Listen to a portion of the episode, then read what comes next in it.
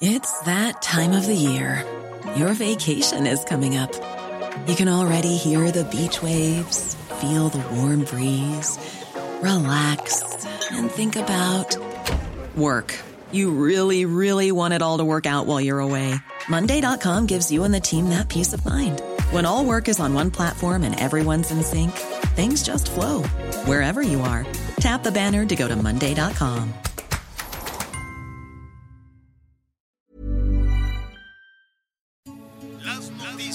¿Qué tal? ¿Cómo le va? Buenas tardes. Estás a punto de escuchar Yo soy Javier Alatorre. las noticias con Javier Alatorre. La vamos a pasar muy bien. Comenzamos. Y no me voy a cansar de agradecer, porque todo lo que soy se lo debo a usted. Y aunque te está costando un poco caminar, tienes mi hombro, de aquí te puedes apoyar, me toca ver por ti. Y regresarte un poco de todo lo que Qué gusto me da saludarlo este inicio de semana fresquecito, bueno, fresquecito desde luego en, eh, en el Valle de México, con las lluvias y con todo este eh, con todo este pronóstico que al ratito le vamos a tener. Saludamos al sur sureste que también van a estar con lluvias, pero en el norte qué calamidad. Saludamos a nuestros amigos en Monterrey, Nuevo León, que van a seguir batallando y todavía más. Dice allá la oficina del gobernador, el gobernador mismo, que con esta grieta, pues una fisura que tuvieron, que encontraron en la presa, pues que van a batallar todavía más con el abastecimiento de agua. ¡Qué calamidad! Eh, allí les estaremos informando, por cierto, si Dios quiere, mañana vamos a estar por allá en Monterrey, vamos a estar en Monterrey, Nuevo León, para pues ponernos del lado de la gente en todo este tema, en todo este tema del agua. Oiga, es un asunto que vamos a tratar eh, al ratito, de qué se trata esta fuga allá en la presa el, eh, el cuchillo. Y pues imagínense, mal y de malas, ¿no? De por sí con la sequía, de por sí con la falta de agua, de por sí con todos estos proyectos hídricos que no, no se han concretado, gobiernos van, gobiernos vienen y las familias siguen sin, sin agua. Oiga, fíjese que, ah, bueno, se me olvidó decirle que estábamos escuchando a Edel Muñoz, todavía seguirán las celebraciones del Día del Padre, qué bueno. Edel Muñoz que escribió esta canción para su papá. Saludos Sinaloa, el Edén es de, de los mochis. Bueno, calibre 50 es de por allá, de los mochis. Y a propósito de, de, de Sinaloa, pues se, decía y me llamó muchísimo la atención como en Palacio Nacional decían, es que cuando domina un, un grupo criminal, cuando domina un cártel, pues las cosas están eh, muchísimo mejor, como en Sinaloa, algo que la verdad sacudió, sacudió muchísimo el decir, bueno, pues entonces todo depende de que un, un cártel eh, gane la guerra a los otros y dejar en manos de un grupo criminal la posibilidad de, de paz, pues es algo que está eh, generando muchísimos, muchísimos comentarios de todo eso. En un ratito más vamos a, a platicar también. Pero fíjese que hay un, hay un eh, señor eh, que tiene mucho dinero allá en los Estados Unidos, al ratito le voy a decir de quién se trata, porque eh, decidió abrirle la, hacerle la competencia a las grandes farmacias y está vendiendo medicinas baratísimas, está vendiendo las medicinas, no sabe usted lo barato. Entonces vamos a ver hasta dónde alcanza ese tema. El señor se llama Mark Cuban y entonces dijo que, que con sus farmacias en línea y sin publicidad, sin mercadotecnia, está tratando de bajar los precios y que sea y que sea negocio, por ejemplo. Y entonces estaba por aquí viendo los testimonios de, de algunas personas y el que más, el, que, el, eh, el mensaje que más eh, ha llamado la atención es un medicamento para la leucemia. Imagínense aquí tanto que se batalla con estas medicinas para el cáncer. Y pues este medicamento que cuesta en pesos casi 10 mil, casi 10 mil pesos, él lo vende en 47 pesos. ¿Cómo le hace? ¿Qué significa todo esto? Pues imagínese usted la rebambaramba que se ha eh, generado en la rebambaramba que se ha generado no solo en los Estados Unidos, este, también en diferentes partes, dicen, bueno, yo también puedo comprar en línea, entonces en una reducción de costos, pero en venta masiva, yo creo que este señor eh, Cuban, Mark Cuban, pues le puede pegar, imagínese usted, ¿no? y, y desde luego, pues ayudar en esta situación tan terrible que es obtener medicinas que están tan, tan, tan caras. Pues ahí está, tenemos muchísimo, muchísimo tema. Vamos a hablar de las corcholatas. Qué feo. A mí me parece un insulto que les digan las corcholatas, pero bueno, pues ya, ya todo, toda la clase política se asume corcholata. Este, pues no sé, a mí no me gustaría, ¿no? Yo, yo creo que eh, a mí me gustaría más un candidato, una candidata natural, ¿no? De presencia natural, de crecimiento natural, no este juego de las cacharolas, pero bueno, ya, ya lo veremos. Y me refiero a todos, a Morena, PRI, PAN, Verde, todos, todos, todos, todos. Hay quienes están contentos, habemos otro sector de ciudadanía pues que estamos a la expectativa de que surja un, liderazgo natural y no necesariamente en el juego de los partidos y no necesariamente en lo que tenemos hoy. Pero lo que sí tenemos es muchísima información. Gracias por acompañarnos como siempre. Estamos iniciando. Vamos en este momento con Anita Lomelí y Miguel Aquino. ¿Cómo están? Hola, ¿qué tal? ¿Cómo estás? Javier, gracias, muy buenas tardes. Eh, bienvenidos. Bueno, pues ya con mucha información, este tema del agua, la verdad es que sí nos trae de cabeza en general. Miguel, mucho hemos platicado de que pues se habla de que incluso que la tercera eh, guerra mundial pues hubiera, sería por el tema del agua. Por lo pronto la sequía pues dispara aumento de precios en productos del campo. Esta es información que trae la Gaceta de la UNAM con, todo un, eh, con toda una investigación profunda, sólida, muy interesante del tema del agua. Y uno de los temas que trata, hablando de este de este asunto es pues de la falta de conciencia que aún existe en una parte importante de la población. Estaremos hablando de esto, ya decía Javier que el tema de las cocholatas pues empieza a ponerse interesante, ¿no? Eh, la semana pasada Claudia Sheinbaum en la en la jornada, si no me equivoco, dijo que, que, va por la continuidad, ¿no? De alguna manera se destapó, ahora fue Marcelo Ebrard que dijo que ya él es destapado de, desde hace rato por en cinco ocasiones por el presidente. Y pues bueno, eh, supuestamente fue a Guadalajara a dar eh, consultos, eh, consultas en relación a migración. Y, y, pues bueno, pues aprovechó que estaba por ahí, yo, ¿no? Y se encontró a estos de Morena. Y pues bueno, ya lo vamos a escuchar más adelante porque ya, ya, este, Viajes Marcelo también ya se declara abiertamente en campaña. Luego vamos a ver estos temas legales que, los limitan o no los limitan, porque pues todavía falta muchísimo para, para las elecciones, Miguel Aquino. Yo creo que en un año, a finales del 23, pues ya tendría que estar claro el panorama, quiénes van, por qué y renunciar, o un poquito antes para la, la consulta, la encuesta en Morena. ¿no? De primero en Morena y luego ya pues será el candidato o candidata de Morena y ya serán otros tiempos y otro y la campaña. ¿Cómo te va a ti este fin de semana? Ayer no contestaste el teléfono, Miguel. Estabas muy apapachado, ¿verdad?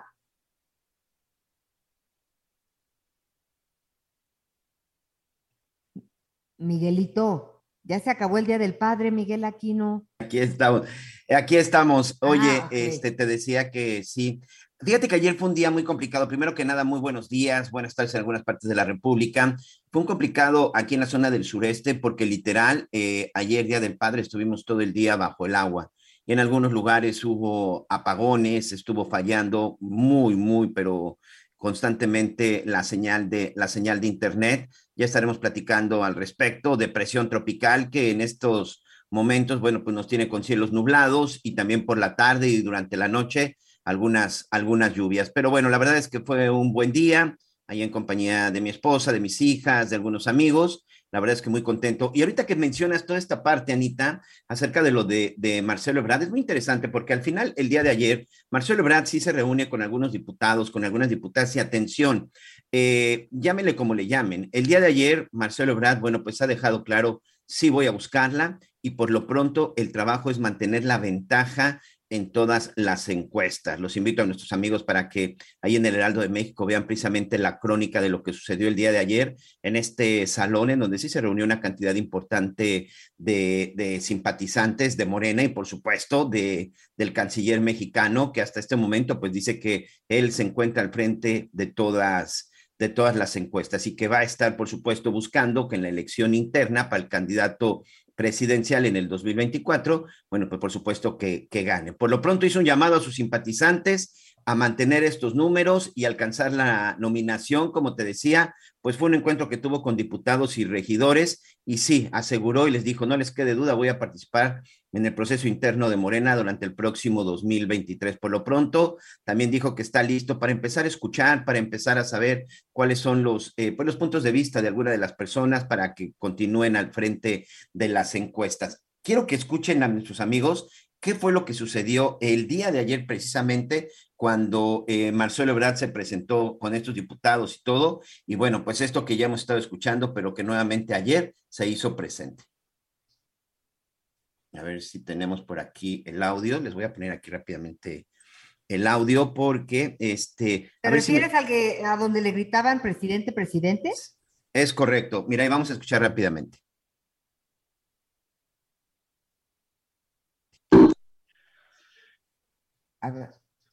A ver, bueno, tenemos ahí este, este asunto eh, en un momentito, ¿no? Eh, y bueno, pues viajó con su esposa y más tarde ya de regreso iban saliendo del avión y pues ya los dos le mandaron una, una felicitación al Día del Padre y hoy en la mañana pues pone en su Twitter, Marcelo Verdad, un número de, pues, de WhatsApp para que para estar en contacto con la gente, que le llamen y que, le escriban y que él va a contestar, ¿no? Así que pues bueno, las cosas se empiezan, se empiezan a poner interesantes, Miguel Aquino, y también pues tenemos eh, temas en relación a la seguridad, ¿no? Que hubo una alerta por parte de Estados Unidos que ya ven que, les, que, lo, que lo realizan a cada rato, eh, y en, en, la Ciudad de México también pusieron este tema en la mesa. Pero ya tenemos el audio de Marcelo listo, sí. escuchémoslo.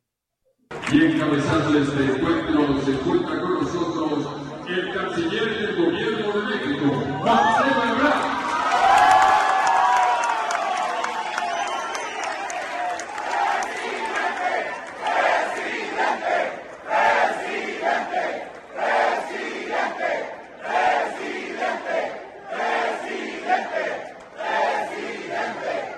Pues así estuvo la cosa ayer, muy animada, ¿no, Miguel Aquino? Y era, e, e, era eh, Morena, una, una, reunión, ahí eran pura, puros miembros del partido de Morena. Sí, por supuesto, y como él había anunciado, fue una reunión que tuvo con diputados y regidores de, del partido aquí en, eh, en, la zona de Guadalajara. Por cierto, un estado gobernado por, por Movimiento Ciudadano, Enrique Alfaro, y ahí fue en donde el canciller Marcelo Ebrard, pues hizo este llamado, incluso se formó por ahí un comité, de, un comité de observación y un comité que va a estar trabajando para, como él decía, continuar adelante de las encuestas. Dice que él va adelante en todas las encuestas, en todas las encuestas. Dice, no es un destape porque ya cinco veces se ha mencionado y ha estado en muchos eventos y el objetivo de hoy es iniciar diálogos con la representación local de diputadas y de diputados. Seguramente, y bueno, pues ya el día de hoy pues ha sido el tema por varios lados, pero por lo pronto el canciller Marcelo Ebrard pues está más que listo para iniciar pues esta carrera en busca primero de la candidatura de su partido, del partido oficial de Morena, para ser el candidato presidencial. El sucesor, pues nada más del presidente Andrés Manuel López Obrador, un presidente que pues ya casi a cuatro años de, de mandato, pues sigue teniendo, pues la verdad es que números muy favorables en cuanto a aceptación y en cuanto a números positivos por parte de la gente que en su momento votó por él, Anita. Pues Miguel, estaremos, estaremos muy pendientes. A mí me parece que la madre de todas las batallas se va a dar al interior de, de Morena en este sentido, ¿no? Está también Adán Augusto, este, y pues bueno, además, por supuesto, de la jefa de gobierno. Entonces, pues veamos, veamos que, cómo construyen siendo funcionarios públicos esta, esta candidatura. Y ya eh, también, pues yo me imagino que pues las autoridades pondrán, bueno, los límites están puestos, ahora falta ver cómo se, cómo se maneja para realmente pues respetar la ley, porque fíjate que puede haber una sanción de tal magnitud que si no cumplen con los lineamientos, pues no se van a poder inscribir eh, para la contienda de 2024. Entonces, pues es muy interesante y tendremos mucho que aprender en este camino, Miguel. Así es, y un camino que, como tú bien dices, pues apenas, bueno, no apenas empieza, pero sí se espera que a partir de este momento, todavía el próximo año tenemos elecciones en dos estados.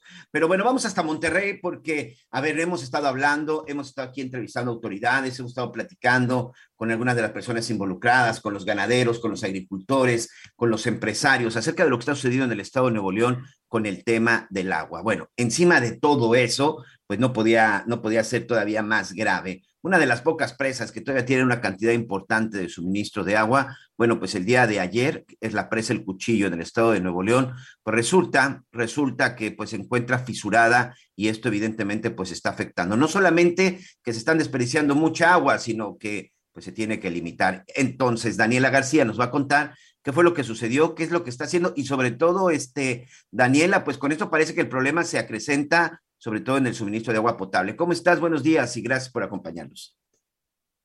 Miguel y Anita, pues sí, el día de ayer la autoridad de Nuevo León dio a conocer la existencia de esta llamada macrofuga en el acueducto de la presa El Cuchillo.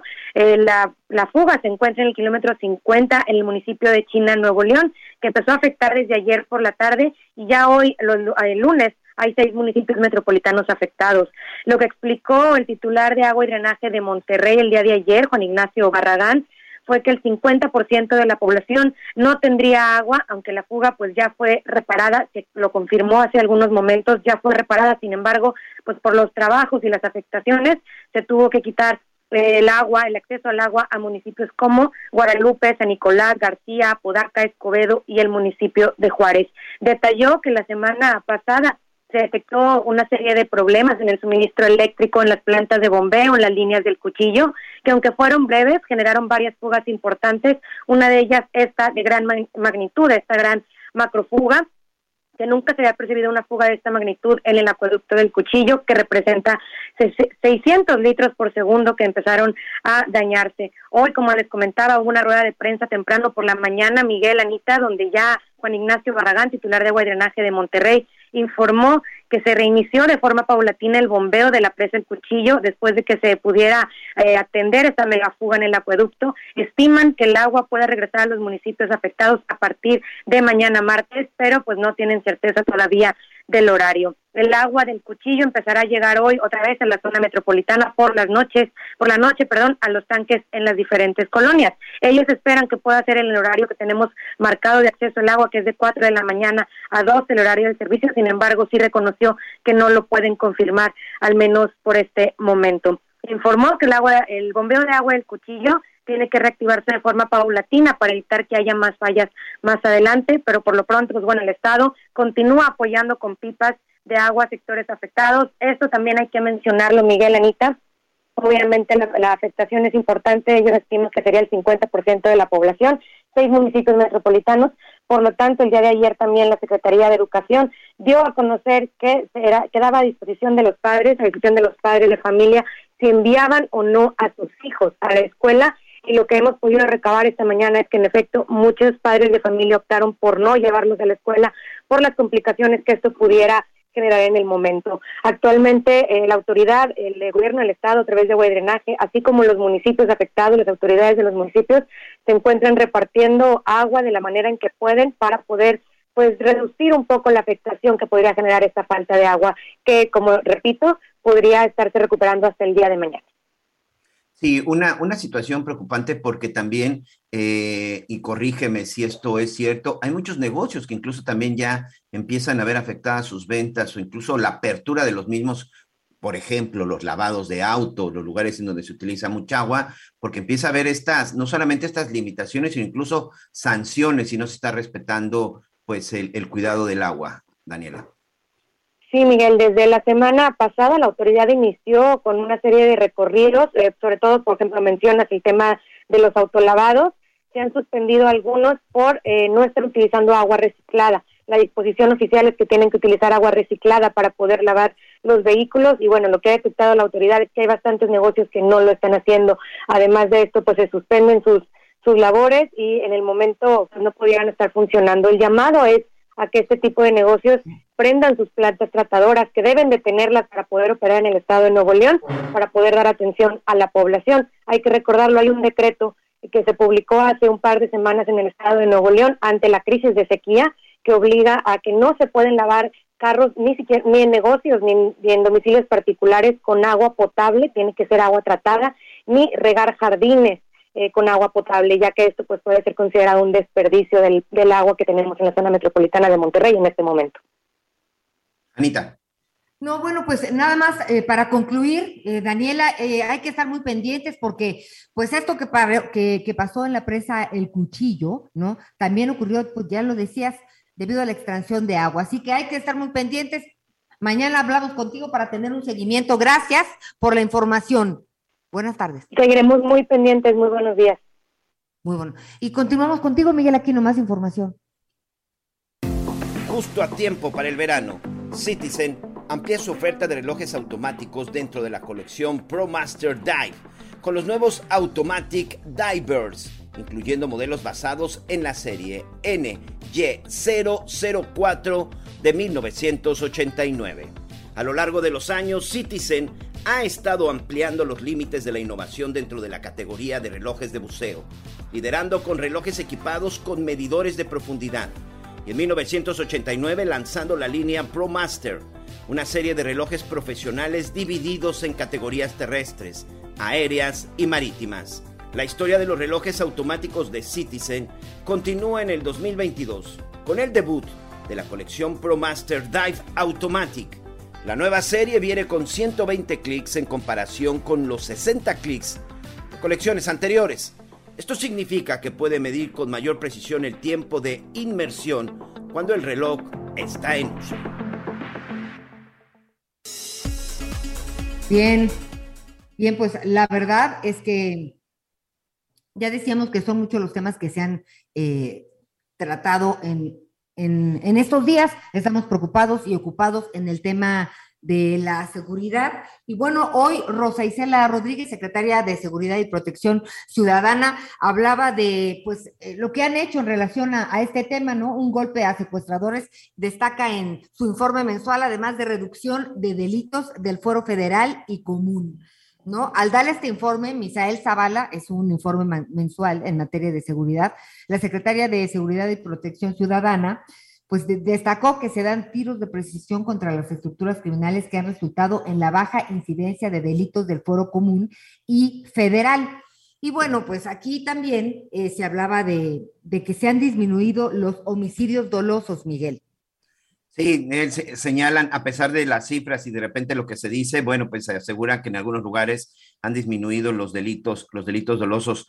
Dice que se concentran, aproximadamente el 50%, se concentran solo en seis estados, Guanajuato, Michoacán, Estado de México, Baja California y Sonora. Son precisamente los seis estados en donde se está concentrando el delito de homicidio doloso, los, los delitos del fuero común. Bueno, pues también asegura la secretaria de Seguridad Ciudadana que han bajado en la mayoría, excepto la extorsión. Sí, este delito que la verdad está afectando a muchos negocios prácticamente en todo el país. Este tuvo un incremento en el 28%, aunque también, bueno, pues esta cifra hay que resaltarla, Anita, porque significa que ya se está denunciando, ¿eh? Porque también mucha gente no se estaba atreviendo a denunciar la extorsión. Sí. Oye, y algo muy importante es que fíjate que estaban destacando también que eh, a las personas mayores, ¿no? Que esperan que se salgan las, eh, pues los jóvenes, los hijos, los papás, quien quieras que se van a trabajar y abusan de eh, estas personas mayores cuando están solos, ¿no? Y si no cuelga uno, si no, si empiezan a hacer preguntas y usted no cuelga, le van a acabar los nervios porque si es una manera terrible de abordarlo. Saben datos de usted, de su casa a medias, entonces usted pues se queda sorprendido. Y esos minutos, Miguelito, son importantes, donde siempre nos has dicho, cuelguen, cuelguen y cuelguen, no escuchen. Yo ya, la verdad es que he pensado en quitar el teléfono de mi casa. Prefiero comunicarme de otra forma porque sí son muchas las extorsiones. Así es, sí, es uno de los delitos que, eh, insisto, pues ha estado afectando más.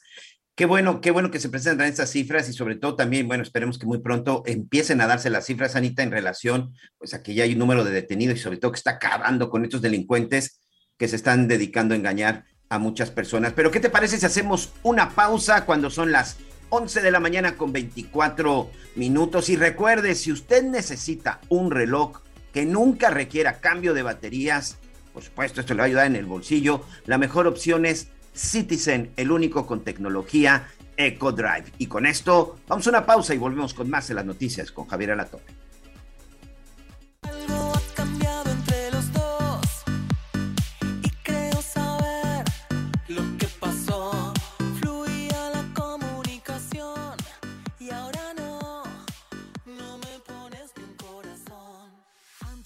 Conéctate con Javier a través de Twitter, arroba javier-alatorre. Sigue con nosotros. Volvemos con más noticias. Antes que los demás. Todavía hay más información. Continuamos. Espinosa, ¿y la tarea? ¿Con qué rollo me vas a salir esta vez? Uy, para salir con buenos rollos, llégale al 3x2 en todo el papel higiénico y toallas de cocina. Y además, 3x2 en toallitas húmedas para bebé. Con Julio lo regalado te llega. Solo en Soriana. A junio 23. Aplican decisiones. Las noticias en resumen.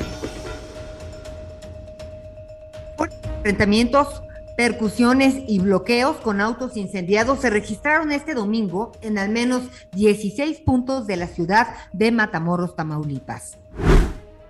23 cuerpos fueron encontrados en una narcofosa ubicada en un predio conocido como el Cerro del Chivatito, en el municipio de Río Verde, en San Luis Potosí. A estos se suman los más de 120 cuerpos encontrados en la delegación de Pastora. La izquierda tendrá por primera vez un presidente en Colombia luego del triunfo obtenido este domingo en la segunda vuelta electoral por el exguerrillero y exalcalde de Bogotá, Gustavo Petro, de la coalición Pacto Histórico. Petro obtuvo el 50.49% de los votos. Hoy el dólar se compra en 20 pesos con 13 centavos y se vende en 20 pesos con 60 centavos. ¿Sabías que tienes un superpoder en tus manos? Con la API Web de Cinepolis, compra tus boletos sin hacer fila y recibirás un cupón en tu correo para que puedas disfrutar de un Maxi Combo Mix por solo 219 pesos. Sin excusas. API Web Cinepolis. Más fácil, más rápido, más seguro. Bueno, pues si algo nos preocupa y ocupa, por supuesto, es el tema del empleo del trabajo, ¿no?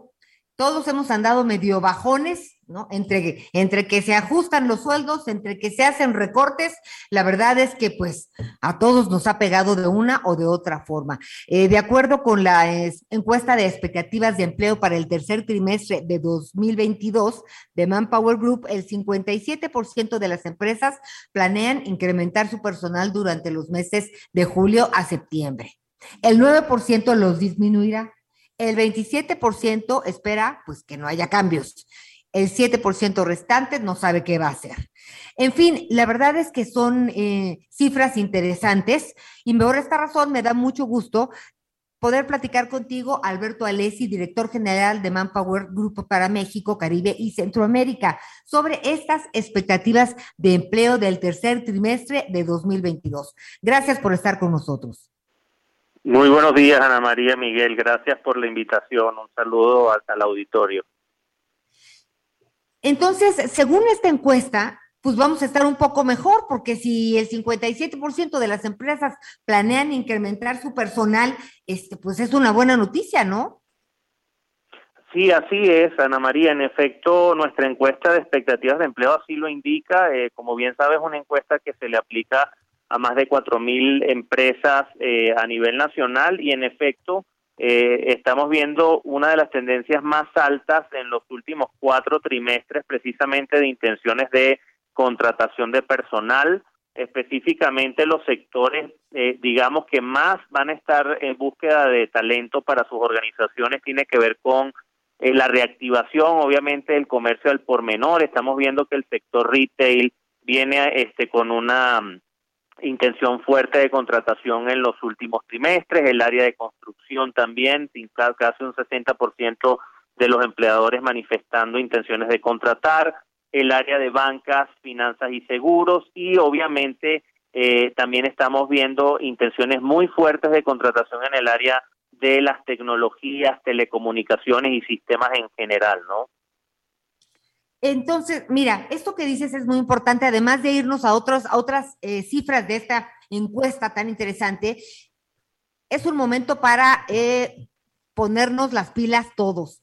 ¿Qué, ¿Cómo mostramos el currículum? ¿Nos metemos en línea? ¿Cómo nos hacemos este, pues útiles para que nos puedan contratar? ¿Cómo llamar la atención? Yo sé que tú sabes muy bien de esto. Sí, pues una de las cosas que nosotros solemos precisamente aconsejar a todos los candidatos que se encuentran en búsqueda de empleo es primero hacer obviamente una investigación previa de, hacia qué sectores de alguna manera se quieren mover, buscar aquellos que están obviamente en, en auge, en mayor crecimiento, para que tengan obviamente muchas más oportunidades de empleabilidad. La otra que tiene que ver con lo que pregunta, su currículum. Ya no se están de alguna manera fijando los reclutadores solamente en experiencia, funciones y responsabilidades. Están buscando de alguna forma ver con esa experiencia, con ese conocimiento y con esas responsabilidades que tuvo el candidato, exactamente cuáles fueron sus principales logros. Es decir, si estamos hablando, por ejemplo, de alguien en el mundo de las ventas, pues sí, muy bien, sabemos que en el currículum va a aparecer pues que tenía una cartera de clientes, que tenía unos objetivos de venta, pero queremos de alguna manera entender cuáles fueron sus logros. Oye, incrementaste la cartera de venta, redujiste de alguna manera los días cartera, en fin, el tema de los logros es algo eh, muy importante de cara a, tener mayores eh, probabilidades de, quedar en un proceso. Y la otra tiene que ver con las habilidades digitales eh, que de alguna manera estamos empezando a ver con mayor auge. Es decir, mucho de lo que estamos viendo y del cambio en el mercado laboral es que, pues si bien antes una pyme no se manejaba con un CRM, pues ya lo estamos empezando a ver. Entonces quizás un el vendedor que anteriormente pensaba que una empresa familiar o pequeña no iba de alguna manera a tener una plataforma a través de las cuales podría gestionar el digamos el volumen de ventas y de cotizaciones que tiene ya lo están haciendo. Entonces creo que gran parte de lo que estamos buscando en el mercado y que se está haciendo cada día más escaso precisamente son esos pequeños cursos que deberían estar tomando todos para de alguna forma incrementar sus habilidades digitales en el trabajo. De acuerdo. Oye, y una cuestión, el salario. Eh, los salarios, híjole, han sufrido una depreciación este, terrible. ¿Cómo, ¿Cómo, estamos en este, en este sentido? Porque está muy bien que quieran eh, contratar a más personal, pero sí pagarán lo justo o van a ser pichicateros. Luego hay muchos en el camino. Correcto, pues has dado en, en, en un tema importantísimo este, Ana María Yes. Eh, nosotros por, por los estudios que hemos realizado vemos básicamente un, un, gran número de personas que salen de alguna manera mucho mejor paradas en términos de, de lo que van a recibir como salario que otras. Es decir, aquellos sectores que hoy se encuentran en auge, y estoy hablando, repito, del sector logístico, del sector salud, del sector farmacéutico, el sector de las plataformas de ventas en línea, Hoy hay una, si se quiere, una escasez importante y están pagando mucho mejor este, que, lo, que lo que podían pagar antes de la pandemia. Entonces, eh, repito, este tipo de sectores que están creciendo fuertemente y que demandan habilidades específicas, hoy su problema no es cuánto van a pagar. En efecto, cuando consiguen el talento indicado, están dispuestos incluso a estar un 20 o un 30% arriba de lo que tenían en sus bases salariales como compensación. Ahora, ¿quiénes son de alguna manera los grandes, eh, digamos, perdedores, los que están en desventaja? Los que siguen buscando en aquellos sectores donde no hay crecimiento, en donde precisamente están de alguna manera atorados por, por, conseguir el modelo pospandémico en, su, en sus empresas. Y en ese sentido, obviamente, los salarios irán muy de la mano con las habilidades transaccionales que traigan. Una de las cosas que vemos obviamente con mayor preocupación son los jóvenes. Cuando vemos las cifras de desempleo, las nacionales están más o menos en torno al 3%, pero cuando te vas al desempleo en jóvenes de 18 a 29 años, estamos hablando de cifras que prácticamente se duplican, estamos en un 5.8. Y mucho tiene que ver, Ana María, repito, con las eh, eh, competencias, tanto técnicas como blandas, que traigan y que hacen precisamente que estos sueldos puedan eh, de alguna manera verse hacia arriba o hacia abajo. Hoy en promedio, este, cifras del IMSS, estamos hablando que el salario promedio en México está en torno a los 2.7 salarios mínimos, estamos hablando de cerca de 14.500 pesos mensuales, que si los comparamos contra cifras de diciembre del 2021 han mejorado, eh, anteriormente traíamos un promedio de 13.330, pero obviamente aquí hay que ver el tema inflacionario, pues que obviamente impacta sobre el consumo básicamente de, de productos de la canasta básica, ¿no? De acuerdo. Entonces, bueno, después de analizar esta, esta encuesta, ¿no? Para, para terminar nuestra charla, ¿cuál es el mensaje? ¿Vienen oportunidades? ¿Depende de nosotros o de los empleadores? Mira, este, definitivamente vienen buenos tiempos de contratación. Yo que lo que aconsejaría de alguna manera es de cara a candidatos, eh, sigan eh, de alguna forma su proceso de, de, capacitación. Hay muchísima oferta académica en línea que es totalmente gratuita. Gran parte un poco de lo que nos ayudó la pandemia fue precisamente a democratizar muchísimo las capacitaciones tanto habilidades blandas como de, conocimiento técnico en el área de sistemas, en el área de telecomunicaciones, en el, en el área incluso de liderazgo. Así que yo creo que ahí podríamos, como candidatos, como personas que estamos buscando empleo, eh, buscar estas ofertas, capacitarse en cursos cortos, estamos hablando en cursos que no llevan ni siquiera un mes, mes y medio de capacitación, y eso obviamente aumenta muchísimo las probabilidades. Y de cara a los empleadores, creo que definitivamente hay que seguir apoyando sobre todo al talento, al talento joven que pues si no vienen con experiencias previas, pues ayudar de alguna manera que ingresen en las organizaciones en carácter de trainees, becarios y que los apoyemos precisamente a desarrollar esas capacidades que luego harán que sean mucho más empleables, ¿no? En el tiempo. Claro, oye, pues dijiste cosas muy importantes. Jóvenes, no se desesperen porque conseguir trabajo no tiene que ver con apretar botoncitos en el celular. En ocasiones sí, pero hay que tener paciencia y ser muy enfocados en lo que están buscando. Y la otra, la gente que tiene una vida de experiencia, a lo mejor con un par de cursos en estos temas de tecnología, eh, pues se pone a la altura y puede conseguir oportunidades de trabajo, porque pues tan importante el ímpetu de la juventud como la experiencia, pues de, la gente adulta. Eh, pues, adulta mayor que sabe trabajar, pero pues se le cierran las puertas. Muchísimas gracias Alberto Alessi, director general de Manpower Group para México, Caribe y Centroamérica. Seguiremos molestándote. Con todo gusto. Buenas tardes a todos. Hasta luego. Hasta luego. Vamos con más información contigo, Miguel Aquino. ¿Ya viste la increíble promoción que tiene Avis para este verano? Te cuento, si rentas tu auto hoy mismo en avis.mx, podrás obtener 50% de descuento y además pagar a 3, 6 o hasta 9 meses sin intereses.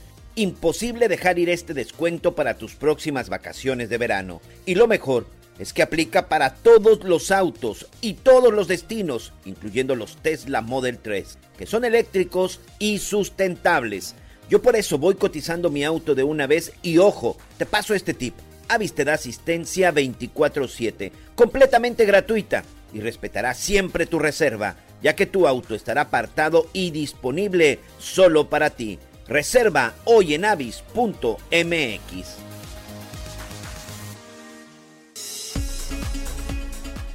Muy bien, muchas gracias. Gracias a todos nuestros amigos. Gracias eh, por sus comentarios. Bueno, pues interesante, sobre todo para los chavos que van saliendo de, pues ya de la universidad. Recordemos que estamos en época, en época ya de graduaciones. Por cierto, en, los próximos bloques, Javier Latorre tendrá una entrevista sobre eh, pues, el abandono, la deserción escolar, que por desgracia, Anita, amigos, en nuestro país, pues se sigue incrementando. Cada vez son menos los chavos, son menos los estudiantes que, eh, pues que cuando empiezan su vida escolar realmente terminan una carrera profesional, una carrera, una carrera universitaria. Bueno, es más, hay unos que incluso ni siquiera ya logran llegar al bachillerato. Entonces, vamos a estar preguntando sobre eso y pues ahorita con lo que escuchábamos, pues recordar que la capacitación, la preparación es fundamental para tener una buena, pues para tener un buen desempeño y sobre todo conseguir un buen trabajo que en verdad nos permita obtener el dinero necesario para poder salir adelante y por lo menos cubrir nuestras, pues, nuestras necesidades elementales, Anita Lomelí. Sin lugar a dudas, eh, Sin lugar, sin lugar a dudas, Miguel, fíjate que hablando con algunos maestros de escuelas públicas, ellos decían que, pues que era importantísimo la escuela presencial y el contexto de la pandemia, pues hizo que muchos niños regresaran de alguna manera. Mira, eh, no, no, es por juzgar mal a los pequeños, no, pero regresaron como que más rebeldes, porque como quiera que sea en la casa, en, en Zoom o como pudieran tomar sus clases, había un margen de hacer tu relajito, ¿no? Podías apagar tantito la cámara y ya eran diez minutitos menos. Se podía eh, chamaquear al maestro de distinta manera, ¿no? Digo, lo, lo hicimos muchos eh, cuando fuimos chicos, pero entonces, al tener ya más límites en escuelas, en las clases presenciales, se han puesto más rebeldes los niños. Entonces, ha sido difícil en todos sentidos este tema de, de, de regresar a la escuela. Otros pues han tenido que entrar a trabajar para poder eh, ayudar a la familia porque pues no han podido, dejaron de tener oportunidad en escuelas privadas, ¿no? Por falta de, por supuesto, de dinero, de ingresos, se cerraron negocios, despidieron a muchas personas y todavía no definen su situación en escuelas públicas todavía hay un proceso, eh, hay un letargo en este, en este tema de que entren y a dónde entran, ¿no? Es importante que a todas las personas pues les quede cerca la escuela y ha habido ahí un problema en cuanto a que si tú vives en Iztapalapa, hablando de la Ciudad de México, no te pueden mandar este, al centro, al, al, colegio. Entonces, pues bueno, hay, un hay, varios problemas que, que atender en ese sentido y la deserción escolar, pues la educación de esta generación estará marcada por esta pandemia y todo esta, y esta estela de, de, pues no, de falta de educación, Miguel, porque no van a tener una preparación como la que se, se requiere y sobre todo la necesidad de repente en los hogares. Muchos chavos de plano dejan la escuela y sí, tenemos que decirlo y, penosamente que muchos también tienen que ver porque pues ya no tienen sus papás la manera de apoyarlos, ya no tienen, aunque fueran escuelas públicas, al final el gasto de los, de los útiles, los uniformes, incluso los propios traslados, o necesitan incluso ponerse a trabajar. Ya platicábamos del tema también del trabajo infantil hace, hace aquí algunas semanas, pues tienen que dejar la escuela para ponerse a trabajar y de esta manera apoyar con el gasto, con el gasto en el hogar. La verdad es que estamos muy lejos todavía, muy lejos de ser un país en donde los chavos pues tengan que esa oportunidad de trabajar y que no la tengan que dejar por, que no la tengan que dejar por una simple sencilla razón. O estudian o comen. Creo que para que eso suceda, bueno, pues tendrá que pasar mucho tiempo para que ya no se pueda a convertir en esto. Anita, vamos hasta la, vamos al estado de Michoacán. Quiero mandarle un saludo a todos nuestros amigos que sabemos que nos escuchan a través de las diferentes plataformas, a través del Heraldo Radio, en la zona del estado de Michoacán. Lamentablemente, el estado de Michoacán, como veíamos en los datos que presentaba esta mañana la secretaria de Seguridad Ciudadana, de Protección Ciudadana, eh, Rosa Rodríguez, sí, por desgracia, Michoacán continúa entre los seis estados en donde se concentran el mayor número de homicidios. Pero hoy quiero hablar específicamente de un municipio en el estado de Michoacán, en Uruapan. Uruapan, que se encuentra entre los tres estados, perdón, entre los tres municipios más peligrosos del estado e incluso entre los municipios más peligrosos del país, si no me equivoco, está en la lista de los primeros de los primeros 10.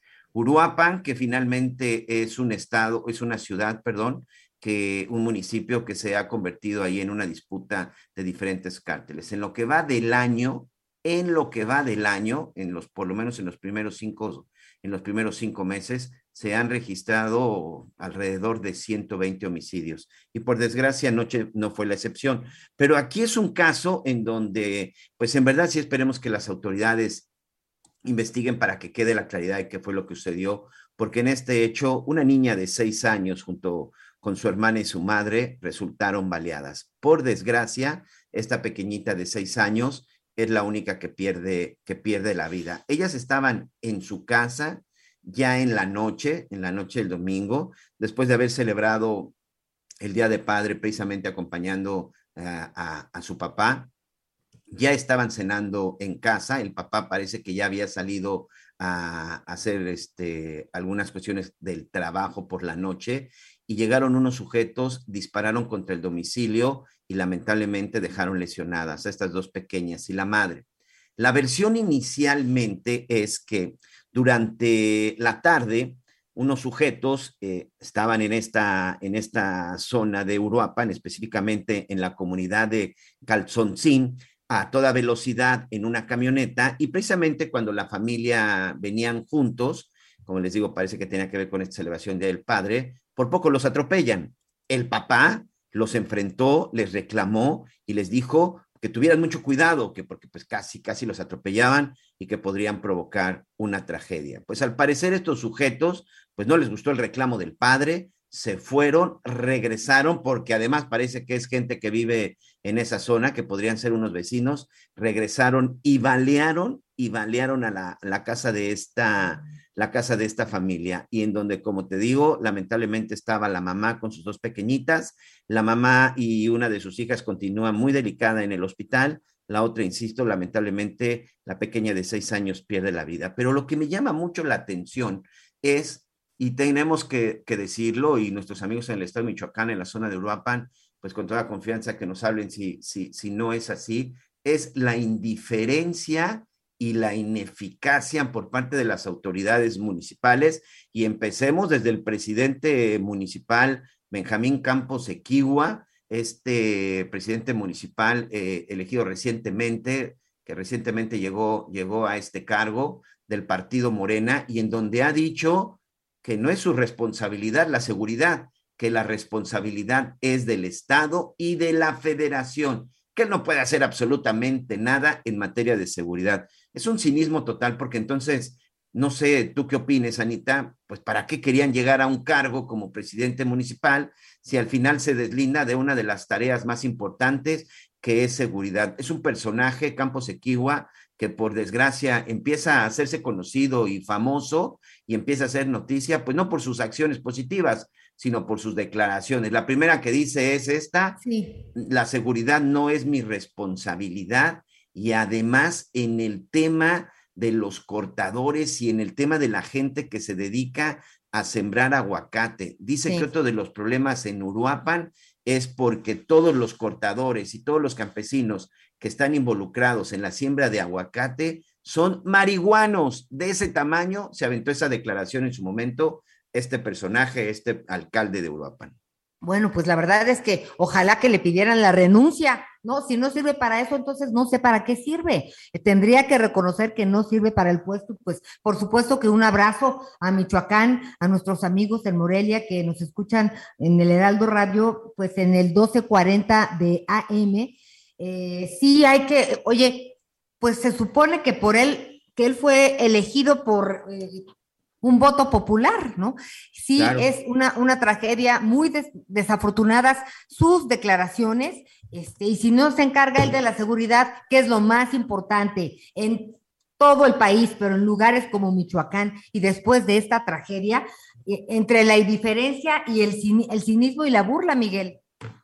Sí, y, y, además del cinismo y de la burla, yo creo que debe ser la impotencia y la desesperación por parte de la gente.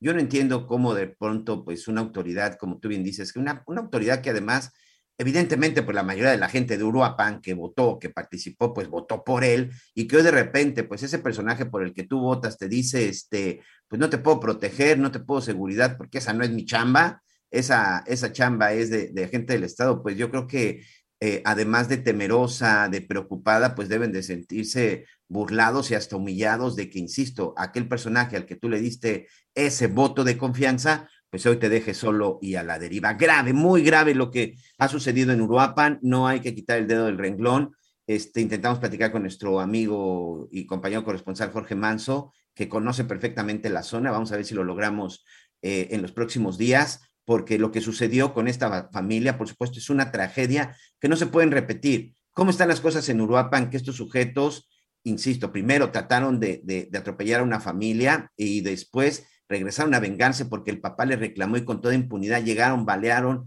las atacaron, las dejaron heridas, matan a una niña de seis años y no hay detenidos. Y además cuando se sabe, o por lo menos lo que han dicho, se trata de vecinos, pues simple, sencillamente en, en esa unidad de Calzoncín pues parece que es tierra de nadie, Lomelí.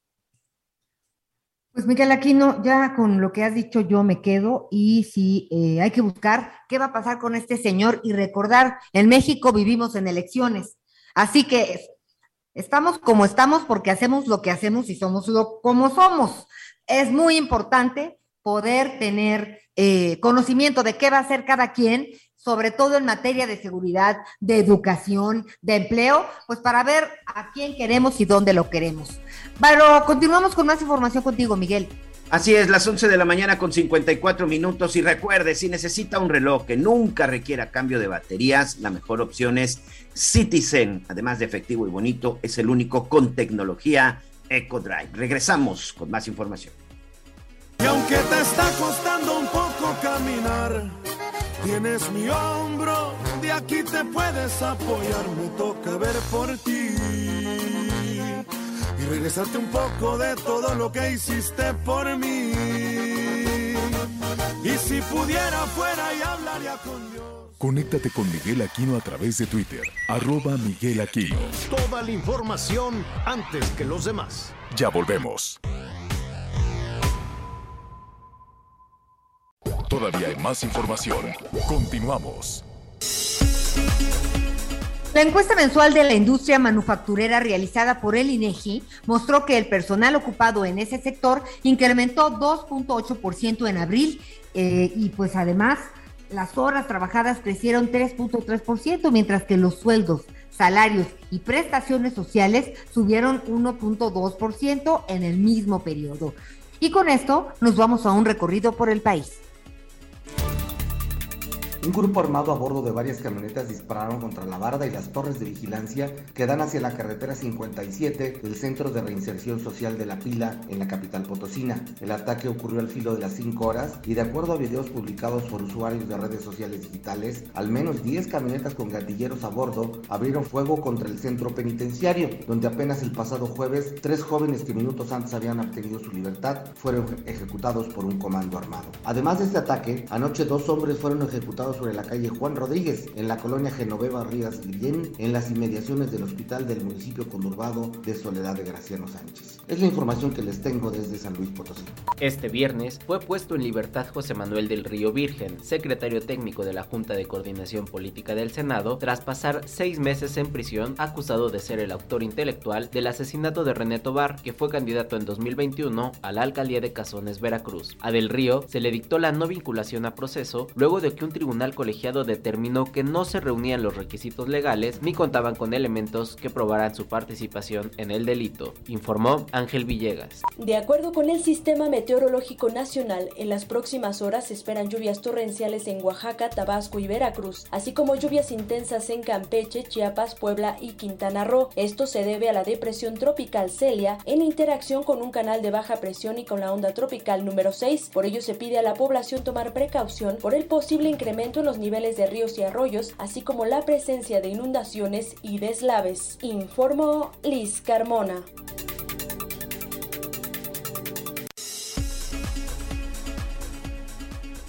Bueno, pues ya estamos eh, iniciando a la segunda parte, a la segunda hora, para quienes nos están sintonizando en este momento. Muchísimas gracias en todo, en todo el país. Oigan, em, no sé, Anita, Miguel, ustedes cómo, yo sé que tuvieron que batallar familiarmente con el tema del COVID. el COVID se está, se está incrementando, la verdad, en la Ciudad de México. Bueno, pues ya hubo, no, no, no me quiero equivocar, pero un 390% de contagios. El asunto en la Ciudad de México está muy, muy eh, complicado. Y aquí el tema son las medicinas, pues todo lo que se gasta la gente Qué bueno que está la vacuna, qué bueno que está todo, pero es un gastadero de medicinas tan carísimas. Ya sabemos que casi la mitad, del cuarenta y tantos por ciento de los ingresos familiares, no nada más de una persona, sino de los ingresos familiares se van en medicinas. Están carísimas. Y allá en los Estados Unidos, nuestros amigos que nos sintonizan en Texas, en Nevada, en California, pues lo saben muy bien y, cruzan la frontera eh, a, a México Burroughs Furniture is built for the way you live. From ensuring easy assembly and disassembly to honoring highly requested new colors for their award winning seating, they always have their customers in mind. Their modular seating is made out of durable materials to last and grow with you. And with Burrow, you always get fast, free shipping. Get up to 60% off during Burrow's Memorial Day sale at burrow.com slash ACAST. That's burrow.com slash ACAST. burrow.com slash ACAST. Los norteamericanos, pues para tratar de conseguir las, las medicinas más baratas. No, no, no nada más ahí en estas eh, farmacias de, ¿cómo, ¿cómo, se dicen? Las de... ¿Asimilados? Las de similares, sí, sí. Las de, iba, no quería decir al doctor sí. sí no, Asimilados, por este, son, son, son en realidad más baratas. Con todo y eso está muy caro. Pero entonces se ha convertido ya en un, en un asunto muy importante para los norteamericanos lo, que está haciendo este empresario. Ya se los comentábamos al principio del programa, Mark Cuban. Se escribe Cuban. Entonces, este, pues dijo, ¿saben qué? Nada, yo voy a, no voy a poner este, boticas, no voy a poner tiendas, no voy a contratar este, empleados para que, para que estén ahí en, en, las farmacias como las conocemos aquí en, aquí en México, sino que voy a vender en línea. No sé cómo le hacen, sobre todo con el tema de la receta, ¿no? No sé si se la tienen que mandar, pero la verdad es que la reducción es muy grande.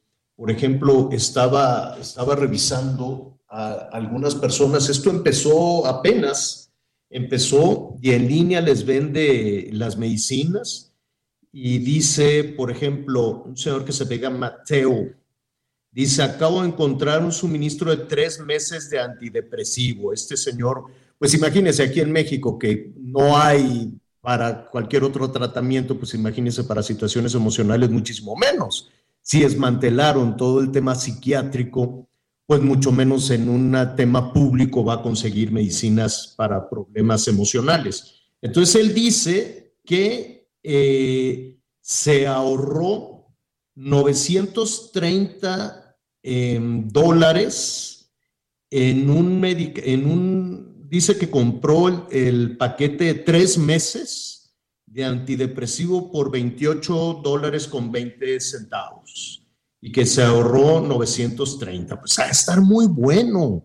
El tema está buenísimo. será, dije, la verdad, es que sí, está muy interesante este señor, a lo mejor algunos lo, ubican, salía en algunas temporadas de Shark Tank, así. Ah, era uno de los, mira. tiburones. tiburones. Y la verdad, pues Ah. ofrece eh, más de 100 productos genéricos a precios bajos porque él los consigue directamente con los fabricantes donde quiera que esté. El único asunto es el tema de las, de las recetas que con estas transacciones y por internet es complicado, pero sí hay un filtro que, que pues aseguran, metes tu tarjeta, ¿no? La escaneas, la- tu receta y donde debe de estar la cédula del doctor profesional y pues bueno, en, en- en teoría lo revisan y así es como se consiguen, pero sí está muy impresionante esto que estás platicando y pues tendría que darnos una idea a todos de que todavía hay muchas cosas que podemos hacer. O que lo traigan aquí, porque ya ves que no han dado pico en bola. Le, le pasan unos informes que no son reales al presidente y luego el presidente los dice en Palacio Nacional y luego ya evitan el tema. Entonces, hace un par de semanas o hace una semana más o menos, se anunció en Palacio Nacional que ya estaba resuelto el tema de los servicios médicos, que ya estaba resuelto el abasto de las medicinas. Y nuestros amigos nos decían en todo el país que, que yo sigo batallando, primero para que me den cita, segundo para que me den el medicamento. Es un gasto tremendo en las cuestiones de medicina, desde las más básicas, desde los analgésicos o pues, no salen del puro paracetamol para cuidar cualquier otra cosa. Entonces, eh, pues sí, deberían de llamarlo, ¿no? Independientemente de si es conservador, de si es empresario, de si es lo que sea y decirle, oye, ¿cómo lo hiciste? Pues igual y ayúdanos porque aquí nada más no, porque se compran este, medicinas y luego le piden a Naciones Unidas y luego resultó que era más caro y al final de cuentas lo que nos dicen no, los, eh, no las empresas intermediarias, sino los fabricantes, los laboratorios en México que tienen mucho prestigio y le venden a todo el mundo, Dice, pues al final del camino se cerró el círculo y regresaron con nosotros. Al principio decían, no, son una bola de ratas, bandidos miserables, los laboratorios mexicanos y los intermediarios, no queremos nada, todo lo vamos a comprar en algún lugar del mundo, lo vamos a comprar en la India, lo vamos a comprar a ver en dónde. Y al final regresaron con los mismos, al final regresaron los mismos laboratorios, nada más que tienen que hacer fila, porque como nos dicen en, en los laboratorios, no, no es que tenga yo aquí un estante y que llegue el Seguro Social y me diga, me das tanto de esto y tanto aquello y tanto del otro. No, pues te tienes que formar para que en unos tres, seis meses, un año, pueda surtir eh, las necesidades que tú tengas, porque llegaron otros a pedirme antes. Y entonces, pues estamos en esos, en esos temas, en esos problemas. Algo que nos agobia, además de la salud, Cuídese mucho, por favor, cuídese, sígase cuidando. No le pasa nada si se pone el cubrebocas, no le pasa nada si mantiene las medidas básicas de, higiene, al contrario, vamos a avanzar, vamos a avanzar un poquito más. Ya en un ratito le voy a decir, sí, está el, los contagios se están disparando. ¿Cómo se está disparando la inseguridad? Hoy se revisaron cifras, ¿no? Hoy de nueva cuenta, y sabe que lo lo triste de todo este asunto es que no lo podemos normalizar, no podemos decir es que así somos los mexicanos, este, vivimos en impunidad, vivimos en violencia. No, no, no. E, e, esto lo hemos dicho una y otra vez, no se debe de normalizar ni la violencia eh, intrafamiliar, ni la violencia puertas adentro de las casas, de ningún tipo de violencia. Nunca se debe normalizar eso, ni se debe de disfrazar de usos y costumbres, ni del México profundo, y que por eso los linchamientos, y que por eso los maltratos, y por eso la discriminación. No, no, no, no, no, no podemos encontrarle como los políticos salidas fáciles a los temas de violencia. Rápidamente le voy a decir cómo vamos. ¿Con, ¿Con quién se quieren comparar? ¿Con Carlos Salinas en todo su sexenio? Hubo 36 mil, lo voy a poner en números cerrados, 36 mil muertos, 36 mil homicidios. Con Fox, 35 mil, eh, menos que con Salinas. Con Calderón, tan satanizado Calderón, miren este que fue el que empezó, ¿no?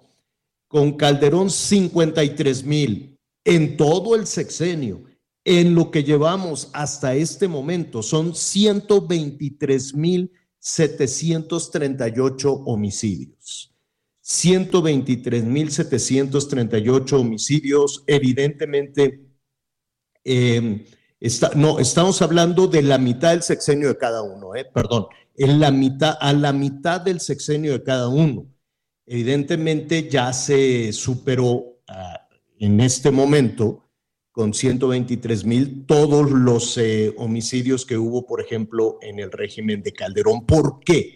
¿Qué está sucediendo? ¿Qué está pasando? Y eso que hay, una, hay un mundo que no se contabiliza, que es la parte que también es violencia y que le pega a los agricultores, a los trabajadores, a los transportistas, que son las extorsiones y que son todas esas cifras que no se denuncian.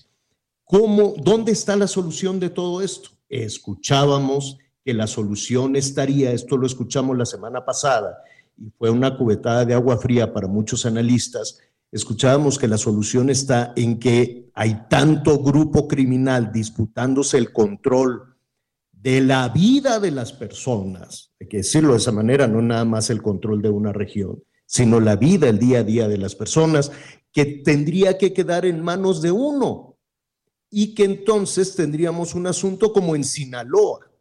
Y esto, la verdad, generó muchísimos comentarios. ¿Es ahí la solución? ¿Es esa la solución, dejar en manos de un grupo criminal para evitar o para salir o para salir adelante, rendirse ante un grupo militar o no rendirse, dejar que sea uno eh, no militar, perdón, criminal, dejar que sea uno de los grupos quien tome las decisiones y mantenga pacificado al país. Laura Atuesta es profesora del CIDE, es profesora, investigadora, eh, coordinadora de programas de política de drogas del CIDE, en fin, está en todos estos temas multidisciplinarios del CIDE y yo le agradezco muchísimo su tiempo. Laura, ¿cómo estás? Muy buenas tardes. Javier, buenas tardes. Muchísimas gracias por la invitación.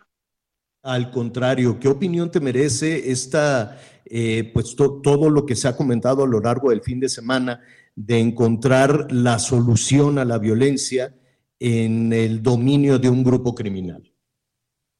A ver, eh, sí es cierto que si hay más grupos criminales eh, combatiendo o tratando de tener el control de una plaza o de un territorio específico, se incrementa la violencia.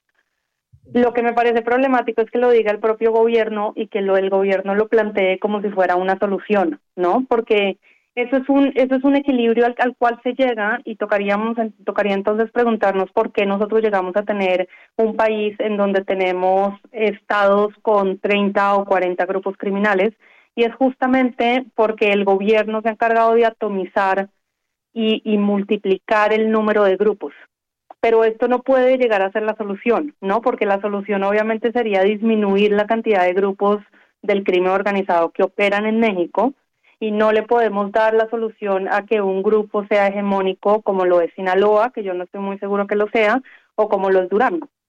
Em, en ese sentido, me parece problemático que, que, que la solución haya venido del, del propio gobierno, eh, no pienso que sea la solución, aunque no estoy en total desacuerdo de que eso no sea, no sea cierto. antes de ir a, las eventuales soluciones o lo que se discute en materia de investigación eh, y escuchándote, em, también le estaríamos eh, quitando un, argumento simplón, un argumento fácil a las autoridades, sobre todo a las autoridades estatales, olvídate de las municipales, los municipales dicen, no, yo definitivamente no, ni quiero ni puedo avanzar contra los grupos criminales, pero sí las autoridades estatales y en ocasiones las federales dicen, ah, es que como se están disputando el territorio, pues por eso fue esa masacre, pues por eso fue este episodio de violencia y vamos a lo que sigue les estaríamos quitando también esa solución que día con día vamos escuchando, ¿no? Sí, yo creo que es un poco el tema de, lavarse las manos, ¿no? Y, yo tendría un poco de, cuidado en la forma como uno, em, en el vocabulario que uno utiliza, porque no sé si ustedes se acuerdan exacto, que durante el gobierno de Felipe Calderón, él dijo, pues la verdad es que se matan entre ellos y hay alguno que otro daño colateral. ¿No? Y entonces como que ellos se lavaron las manos diciendo, pues si son eh, criminales que se están matando entre ellos, que se maten entre ellos. Y este comentario de AMLO me dio la impresión de que iba más o menos por el mismo por el mismo rumbo cuando dijo el 75% de los homicidios en el país son enfrentamientos entre grupos criminales como queriendo decir pues no nos metamos ahí, ¿no? Y eso no necesariamente es cierto porque obviamente todos nosotros sabemos que, que la población está de por medio, que cualquier persona que parezca un poco sospechosa, ya sea eh, o por el color de piel o por la camioneta que está llevando, puede ser víctima del crimen organizado sin realmente estar involucrado en el crimen organizado. Entonces sí es un poco, es, sí es problemático decir la mayoría de los homicidios son enfrentamientos entre ellos, no nos metamos. Ahora, yo sí pienso que el gobierno y principalmente el gobierno federal y las Fuerzas Armadas tienen eh, una responsabilidad importante en el incremento de la violencia que se ha visto en México, porque hemos sacado estudios no solamente en el CIDE, sino en muchísimas otras universidades y muchísimos otros académicos, en donde encontramos causalidad de que los operativos militares sí han incrementado la violencia y lo que sucede es que los operativos militares eh, lo que hacen es atomizar y multiplicar el número de grupos y entre más grupos haya, más eh, luchas por el territorio va a haber y más violencia va a haber. Entonces no es solamente decir la violencia se debe a que hay muchos grupos, sino tratar de entender nosotros por qué hay tantos grupos. Porque la cantidad de grupos que hay ahora no eran los grupos que existían en el 2006. ¿Y por qué hay tantos grupos? Pues hay una, hay, la teoría que más, que más se, se, ha comprobado es que en el momento en que hay un ataque frontal al crimen organizado em, y el gobierno ataca frontalmente a un grupo, ya sea eh, eh, matando o, o, deteniendo a alguno de sus líderes, este grupo se debilita y se abre las puertas para que otros grupos lleguen a tratar de controlar ese territorio o que facciones dentro del mismo grupo se separen y peleen entre sí.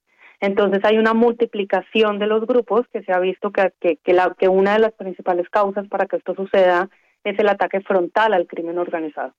Entonces, es, es paradójico que digamos, eh, eh, hay muchos grupos y por eso hay violencia, pero no cambiamos la estrategia, ¿no? Entonces el, el gobierno, a pesar de que ya no se llaman operativos, sí sigue habiendo enfrentamientos de militares y Guardia Nacional y Marina contra los grupos criminales y eso es lo que el gobierno debería empezar a cuestionarse.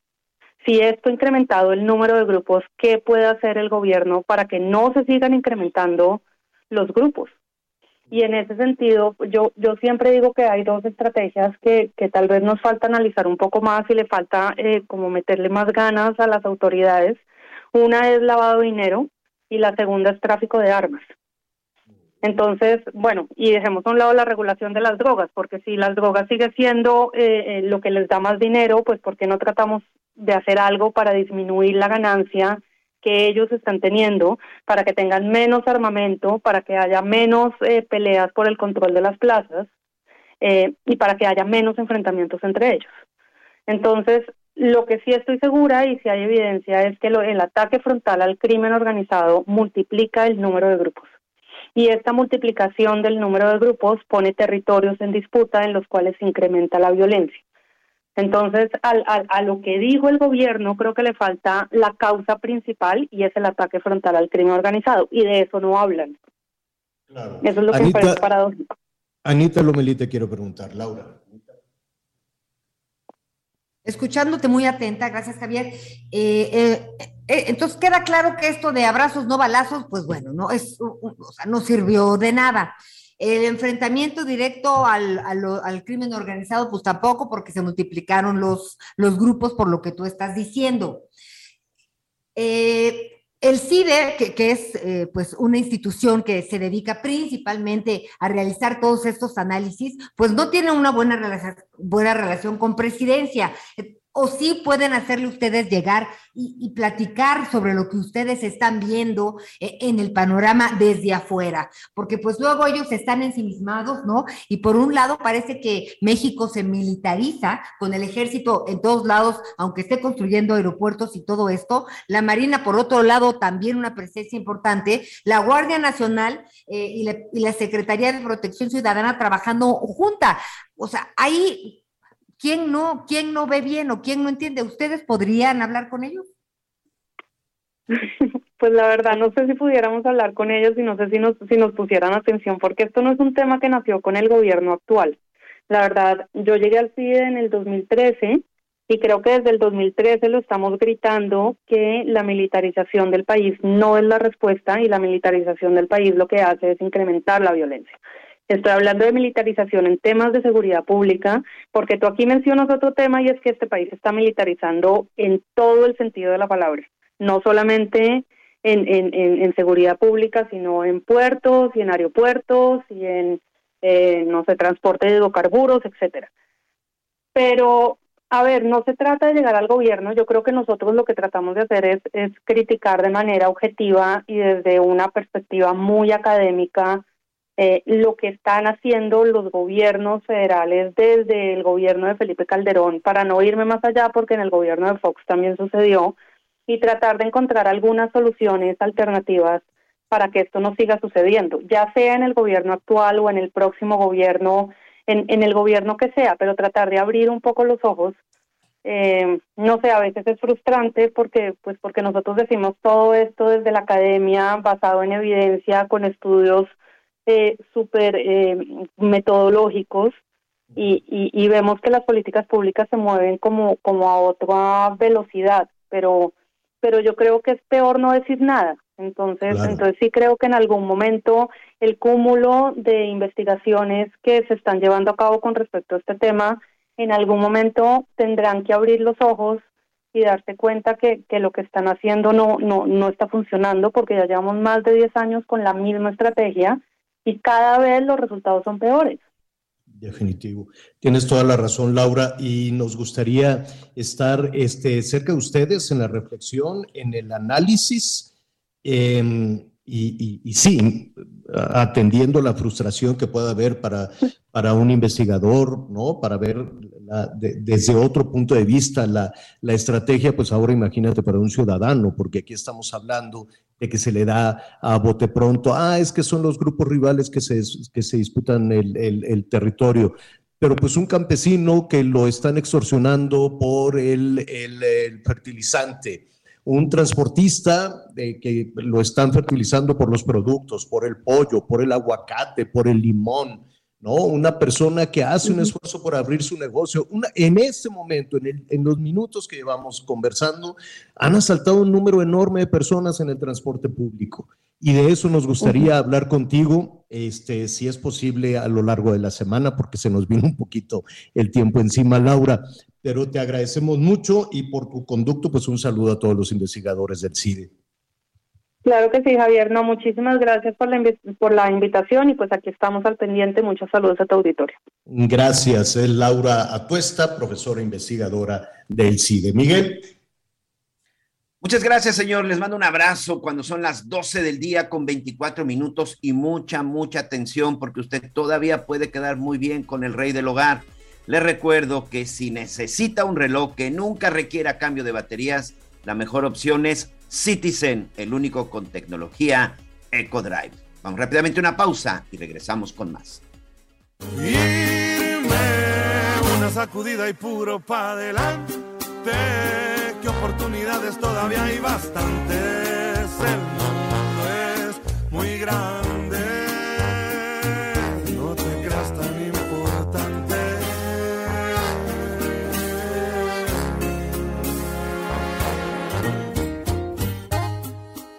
Conéctate con Ana María a través de Twitter, arroba Anita Lomelí.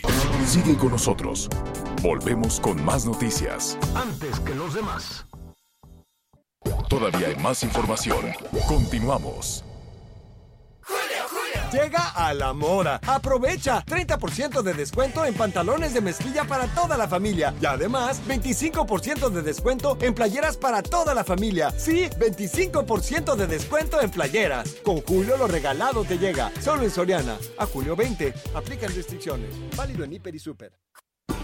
Las noticias en resumen. Diez cadáveres fueron descubiertos en cinco fosas clandestinas en una zona rural de Michoacán cerca de los límites con Jalisco. Los cuerpos ya fueron trasladados al forense para determinar la causa de su muerte.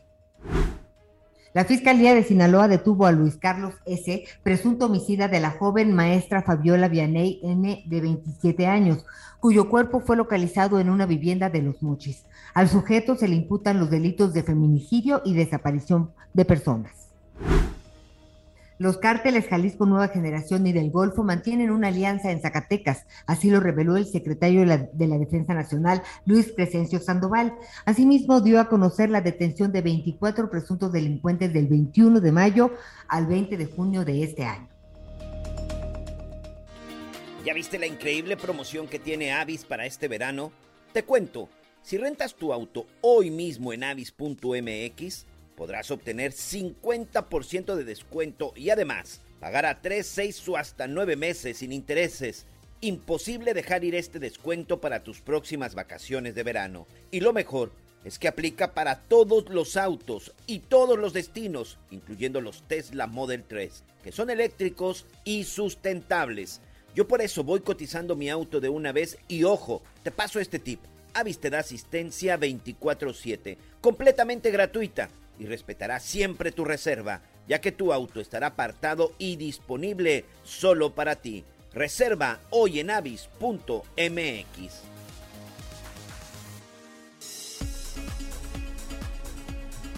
Bueno, muy bien.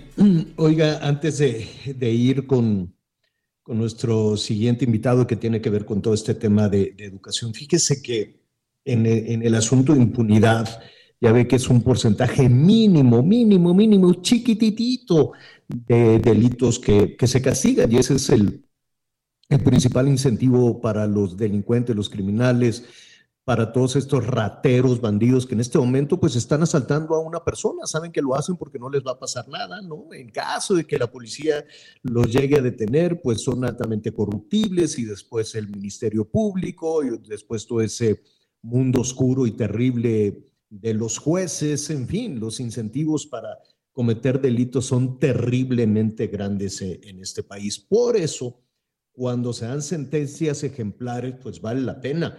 Hay un juez en Quintana Roo que le dio una sentencia de 230 años de cárcel, 230 años de cárcel a tres policías y a dos extranjeros que participaron en un secuestro. Entonces, 230 años de cárcel para todos estos este, personajes. Oyuki Delgado es una mujer, Josué Percastre, eh, al ratito le voy a decir, son los policías detenidos. Ulises, eh, al rato ya se les va a decir Oyuki N, José Percastre, Ulises Oliva, en fin, le voy a decir quiénes, quiénes son estos este, criminales delincuentes que estaban usando uniforme, pero que ya les dieron esta sentencia de 230 años de cárcel. Qué bueno, y ojalá sí se castigara a todos los criminales, a todos los que están secuestrando, extorsionando, robando en este momento en, en el país. Oiga, eh, a propósito de, de, las, eh, de la educación, aquí hemos dicho que es un asunto terrible, este bache del cual todavía no tenemos la certeza, las consecuencias de lo que ha sucedido con esa este, con, la, con la pandemia, con el COVID. Acuérdense que México fue el, el país que antes que cualquier otro, Esteban Moctezuma, decidió cerrar.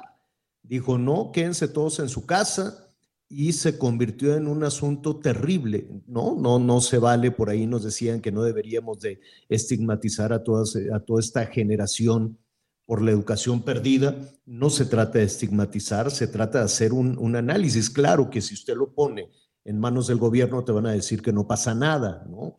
Y te van a decir, no, es que si hacemos un balance, si hacemos un análisis y, y si lo sometemos a exámenes y a comparativos internacionales, pues los vamos a estigmatizar.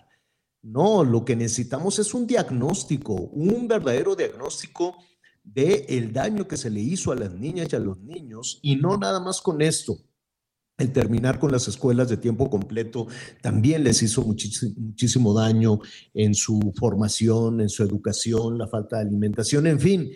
En educación estamos en la calle, en educación estamos terriblemente mal. Hay un análisis que hace eh, México Evalúa a propósito de, a propósito de, la, de la educación eh, aquí nos están diciendo que los niños se van el día 28. Bueno, pues se van de vacaciones, pero en realidad, eh, si, si, somos, em, em, si, si, hacemos precisamente esa evaluación, ese análisis de en qué situación estamos, nos llevaríamos pues una decepción tremenda. Insisto, no es estigmatizar, eso es lo que dicen las autoridades. No, no hay que revisar nada, no vaya a ser que los niños queden con un estigma. No, hombre, hay que revisar realmente para ver qué medidas se tienen que tomar.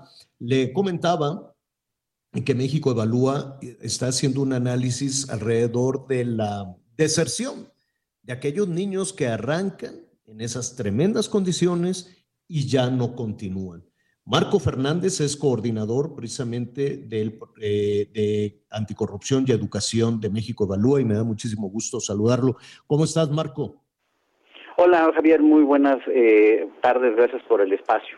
Al contrario, yo creo que es importante hacer un análisis y por muy doloroso que sea, ponerlo sobre la mesa, ¿no? Sí, sin duda alguna, nosotros este, eh, nos pusimos a, a trabajar entre los equipos de México Evalúa y la iniciativa de educación del TEC de Monterrey en hacer un análisis de cómo está eh, el panorama educativo ahora que, que se ha ido regresando de manera presencial a las aulas y pues a más de dos años ya de que comenzó la pandemia. Y las cosas, con franqueza, no pintan bien. Para quienes nos están escuchando, simplemente en términos de pues de la matrícula de, de, las chicas, de los chicos que, que están acudiendo a las aulas. Lamentablemente, el país ha perdido más de medio millón de estudiantes que, que dejaron de asistir, en particular en la educación media superior.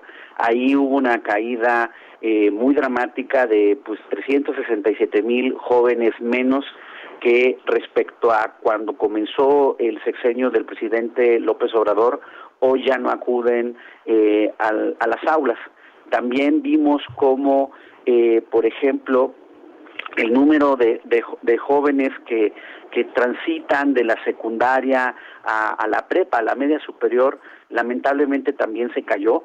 8% menos de ellos transitaron a, a continuar sus, sus estudios eh, en este nivel educativo. La caída es incluso mayor, prácticamente el doble en hombres que en mujeres.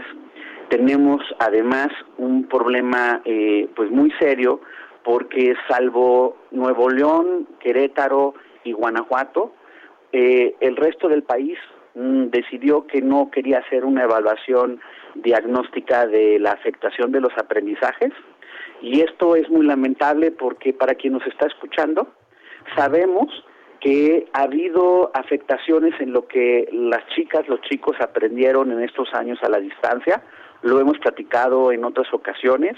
La, la televisión educativa pues no no no fue suficiente porque pues no no daba retroalimentación no podía dar retroalimentación el maestro a sus alumnos para poder realmente afianzar los conocimientos y pues el resto que trataba de hacerlo a través de, de del celular pues para muchas familias era muy caro este el poder pagar los datos y mantener contacto con los docentes y eso obviamente impactó en el aprendizaje. ¿De qué tamaño? Pues sí lo vemos serio en los casos de los estados que mencioné, pero pues lamentablemente la autoridad federal y el resto de las autoridades estatales decidieron que mejor no querían hacer un diagnóstico del tamaño de la afectación. Claro, es mejor para, para cualquier nivel de gobierno, es mejor no saber y, y hacer un, un discurso en otro sentido. En los hechos, de acuerdo a los números que, que nos presentan y a los números también de la propia Secretaría de Educación Pública, que ahí debe de tener también un, un, análisis, aunque no, lo, aunque no lo quieran hacer público, de cada 100 niñas o niños, ¿cuántos concluyen ese ciclo, por lo menos hasta, o, o, vamos a ponerlo, de primaria a universidad? De 100, si no me equivoco, solo 26, 25, 26. menos del 25%. Es decir, o sea, eh, sí es un drama para quien nos escucha el hecho de que en una generación que entra eh, 100 chicos a la, a la primaria, uno va siguiendo sus trayectorias educativas, como eh, a lo largo de, de, estas trayectorias vamos perdiendo a niñas, niños, jóvenes, en particular justo en la secundaria y el tránsito a la media superior es donde hemos perdido más y lamentablemente eh, pues de, de, esa generación solo el 25% termina sus estudios universitarios. Entonces, cuando uno observa, eh, por ejemplo, los datos del de INEGI en términos de las consecuencias de tener estudios truncos, inevitablemente salta a la vista que las chicas, los chicos que dejaron eh, de estudiar a la mitad, ¿no? Es decir, no terminaron la secundaria. 75%. O, exacto, o, no terminaron la, la, prepa, a ellos, en términos de sus ingresos y de las oportunidades de trabajo, pues son más precarias, porque sí hay una diferencia importante en los salarios de y las el tipo de oportunidades que puede aspirar una chica o un chico que, que termina sus estudios universitarios y el resto de, de, sus pares que, que se quedaron en algún eh, momento de, de, su trayectoria educativa. Y una diferencia no nada más en, en herramientas, en competencia, en, en, en conocimientos, o que, a mí no me gusta poner la educación únicamente en términos de acumulación de, acumulación de conocimientos. Yo creo que hay una desventaja también en actitud. En la actitud de estas jovencitas, de estos jovencitos de, de, salir adelante, de competir, de, tener eh, la, la, autoestima suficiente, ¿no? Para saber que puedan, que puedan salir adelante. Parte de eso también en la educación y se lo estamos quitando, pues de cada 100 a 75, un 75%. Eh, por qué es esa eh, deserción? A bote pronto, pues nos imaginamos que en un país donde aumentó la pobreza, pues le dicen a las niñas, a los niños, sabes que te toca colaborar en el ingreso familiar. Pero ¿qué otro elemento han encontrado? Sí, de hecho, uno de los elementos más importantes tiene que ver con que los chicos, las chicas, eh, van acumulando, digamos, deficiencias en lo que tendrían que haber aprendido en la primaria o en la secundaria, de forma tal que cuando están tomando sus clases de los grados siguientes, la verdad no entienden muy bien lo que les están enseñando, se empiezan a frustrar, empiezan a reprobar y muchos de ellos tiran la toalla porque además eh, eso combinado con la escolaridad de muchas veces de sus papás, de sus mamás, que, que también pues no, no terminaron ellos mismos eh, eh, sus estudios, termina pasando que, que nadie les acerca información a, a, estas chicas, a estos chicos que, que abandonan la escuela, de las consecuencias muy graves que para su futuro va a significar tener estudios truncos, porque no es solamente eh, la parte de, de, la dificultad de conseguir una buena chamba o, tener más oportunidades laborales, sino que también cuando estos jovencitas, estos jovencitos eh, crecen y a su vez tienen a sus propias hijas o hijos, dadas las precarias eh, eh, oportunidades que ellos tienen en términos de su trabajo y de su ingreso, es muy difícil que les puedan dar a sus futuras hijas o hijos mejores oportunidades. Y lo que termina pasando, Javier, es un círculo de pobreza y de desigualdad que mucho daña a la sociedad mexicana. Claro, ahí está el diagnóstico que desde luego lo estamos abordando en, en eh, muy rápida, muy rápidamente, pero es un diagnóstico difícil, doloroso, Marco, pero hay que ponerlo ahí. ¿Qué te parece si en una siguiente charla empecemos a hablar de las salidas, de las opciones que, que puede haber para estos 75 niñas, niños que en el camino desertaron, ¿no? ¿Dónde podría estar una, una solución para, para todo esto? Me queda claro que desafortunadamente todas las cuestiones educativas en nuestro país pues van de la mano de procesos políticos, de procesos electorales, de las, del pleito por las plazas, de este, todas estas discusiones que en mayo siempre se convierten en millones y millones de pesos, de bloqueos y desde luego de, eh, con mucho agradecimiento al magisterio, desde luego, pero que se convierten también pues en una este, masa política para definir los procesos electorales. Qué pena que todo esto, ¿no? que toda la competencia electoral y toda la competencia política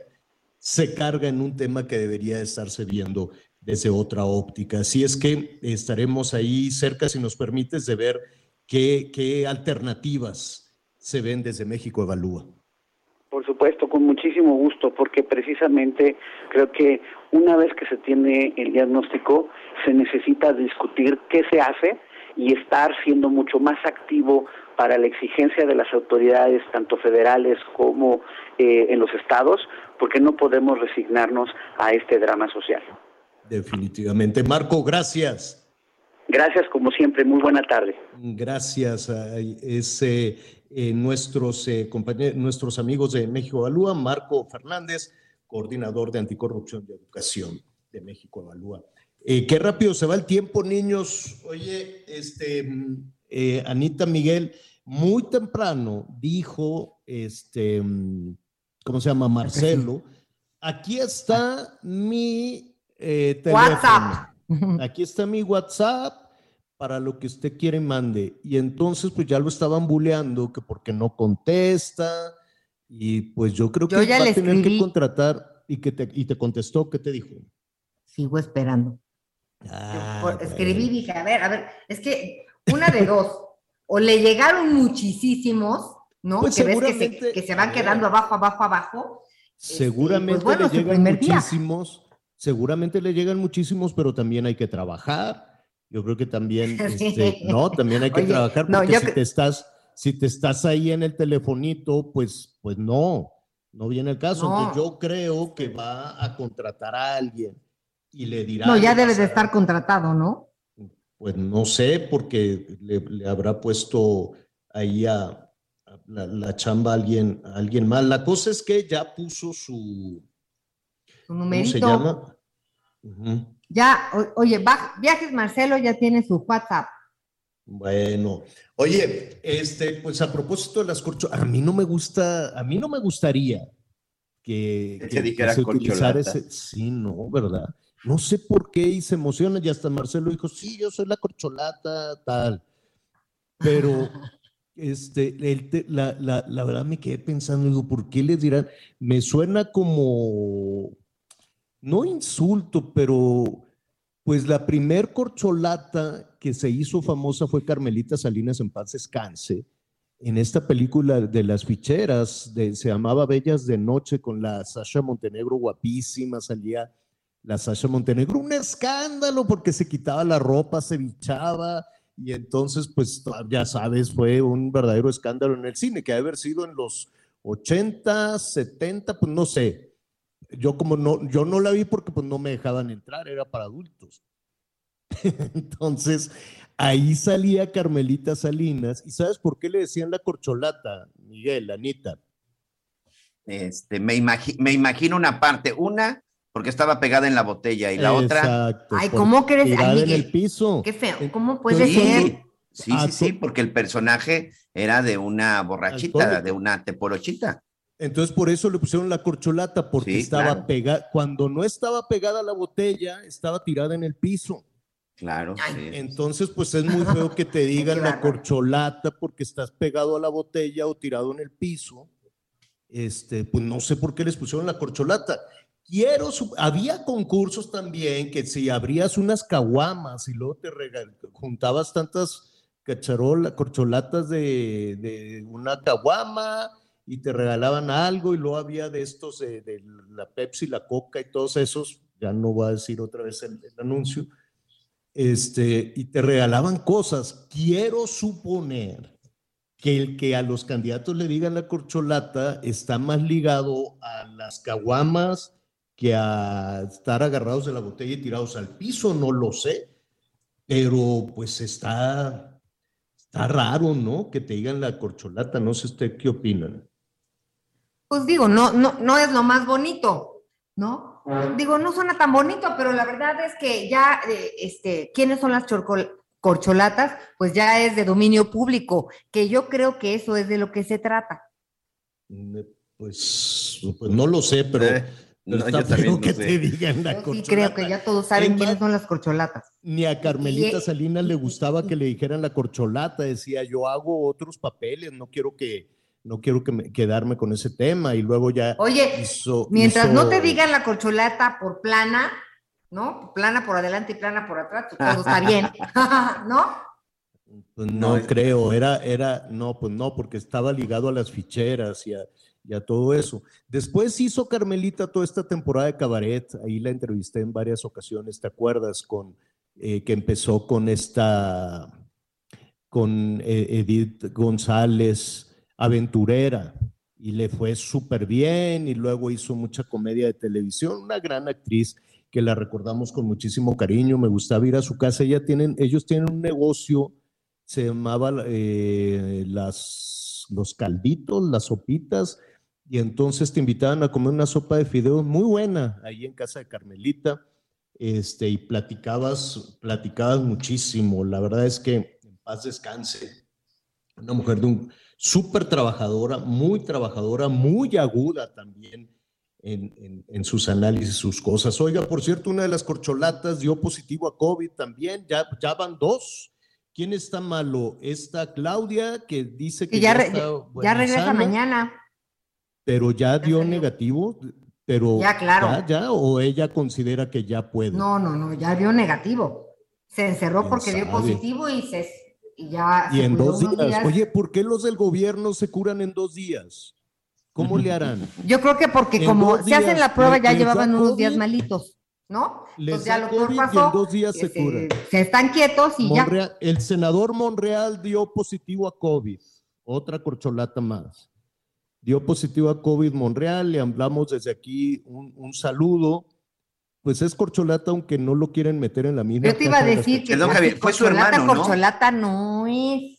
Ah, perdón que ¿es su hermano? Perdón Yo creía que era él. Perdón que los interrumpa. Fue David Monreal, ¿no? Quien informó que da ah. positivo el gobernador de ah, Zacatecas, que no creo que ah. Zacatecas vaya a sufrir un cambio si está él aislado cinco días, a lo mejor hasta le va mejor, pero bueno. Bueno, este pero le mandamos un saludo. Que es David. Ya nos vamos, Anita, Miguel, que se recuperen todos. Una disculpa, no es el senador, es su hermano. Claudia, que se recupere pronto. Y mañana vamos a retomar ese tema. Anita. Feliz inicio de semana. Hoy dicen que es el día Yellow, el día más feliz, que así sea para todos. Exactamente. Gracias, gracias, Miguel. Así es, pues el día, el día más feliz para todos y para nuestros amigos en el sureste del país.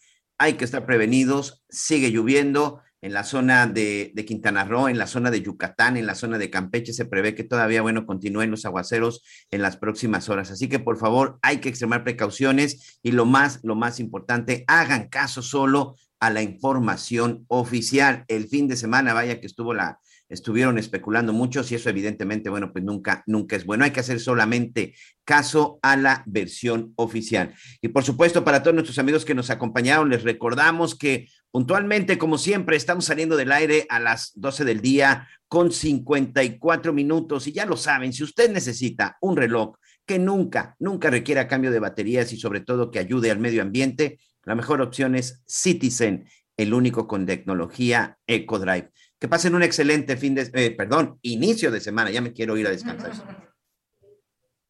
¿Cuánto daría por gritarles nuestro amor? Decirles que al cerrar la puerta nos amamos sin control, que despertamos abrazados con ganas de seguir amándonos, pero es que en realidad no aceptan nuestro amor.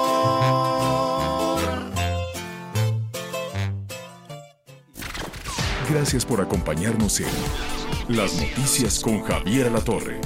Ahora sí ya estás muy bien informado.